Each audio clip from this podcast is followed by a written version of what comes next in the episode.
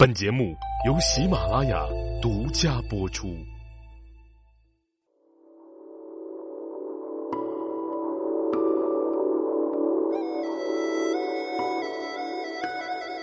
喜马拉雅的各位茶友们，大家好，我是赵阳。今天呢，我们继续《茶经》的讲解啊。今天啊，咱们进入到《茶经》的第七讲，也是进入到了《茶经》的第二大部分啊。二之具啊，讲这个跟茶有关的一些器具。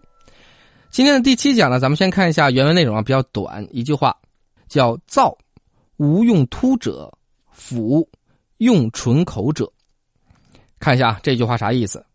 就说这个灶呢，就灶王爷那个灶，制茶之灶，不要有带有烟囱的，这样呢，能使火力集中于锅底儿。这个釜呢，要用锅口外翻，而且有这个。唇边的啊，这种形状的为佳。那咱来解释解释啊。首先啊，这个灶啊，就不用过多说了，就制茶的这个灶呗，就是灶台呗。那什么叫做无用突者呢？这个突呢，指的就是这个烟囱啊。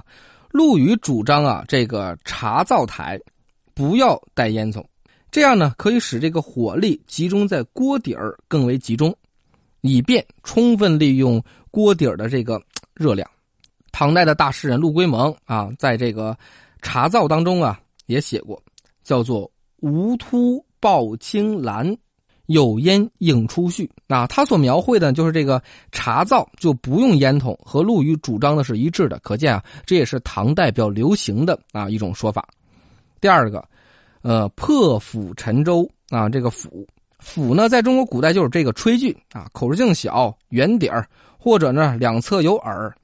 它和这个笠有一样的作用，是可以放在这个灶上的，里面放置蒸啊或者煮的这个甑啊。这种器具呢，在汉代呢比较常用，材质呢多以这个铜啊或者这个陶土烧制的为主。那下面这个釜呢，要用什么形状呢？叫做唇口啊，就是锅沿儿向外翻啊，而且呢有这个边儿，就是有这个类似咱们现在这个盆端着那个边儿这种感觉，这种是比较适合于这个做茶的。那为啥呢？咱说一说啊。说这古时候的火灶呢，都会有烟囱，以防止这个柴或烧的这个烟弥漫到室内。你看啊，像这个《汉书》的《霍光传》当中有这样的记载，而且还形成一个典故，叫做“取突洗心”啊，哪四个字呢？“取”呢就是曲直的“曲”，“突”呢就是这个烟囱突出的“突”，迁徙的“徙”，心呢就是这个呃柴火的那个“心”，说的就是和这个烟囱有关。说这个煮茶呢，用这个无突之灶啊，一般。呃，在不封闭或者是围墙环境之内，否则啊，这个烟气会影响到茶的质量。这类的火灶啊，这个灶口边上都有三个或者五个这样的支点，以用来支撑这个釜，让它在灶火之间的火焰燃烧有一个空隙。和这个无突之灶组合的这个釜呢，一般都是半圆耳的一个形状。陆羽认为呢。这种茶具应该承担一定的载道的任务，所以强调方其耳以正令也。那看看，就开始上价值观了吧？为了增加釜的实用性，他主张广其圆以物圆也。另外呢，这个釜的底部呢会有一个旗儿啊，就是这肚脐儿的感觉啊。这是因为在铸造釜的模具过程当中啊，釜口朝下，底部朝上。啊，这个浇铸孔呢是在底部的中心，浇筑成型之后呢，就会形成这样一个旗儿，旗儿长的釜，水会从中沸腾，煮茶时呢，这个茶沫就容易形成，口感呢就会更加的香醇。而中国的这个茶釜很受日本人的喜欢啊，最初传到日本的这个釜的材质呢，多是青铜或者是黄铜的，造价呢也比较高。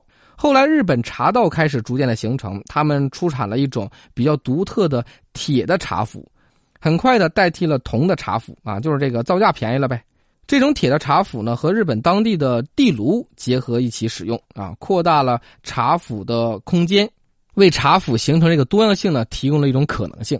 之后呢，日本的茶釜以实用为基础，逐渐演变成了一种艺术的形态。每款斧都具有手工制作的这样一个特点，而且都是独一无二的。你看，这就是中国文化向外输出一个强大的魅力啊！根儿都在我们这儿。唐代呢，是向外输出的一个根儿中之根儿吧。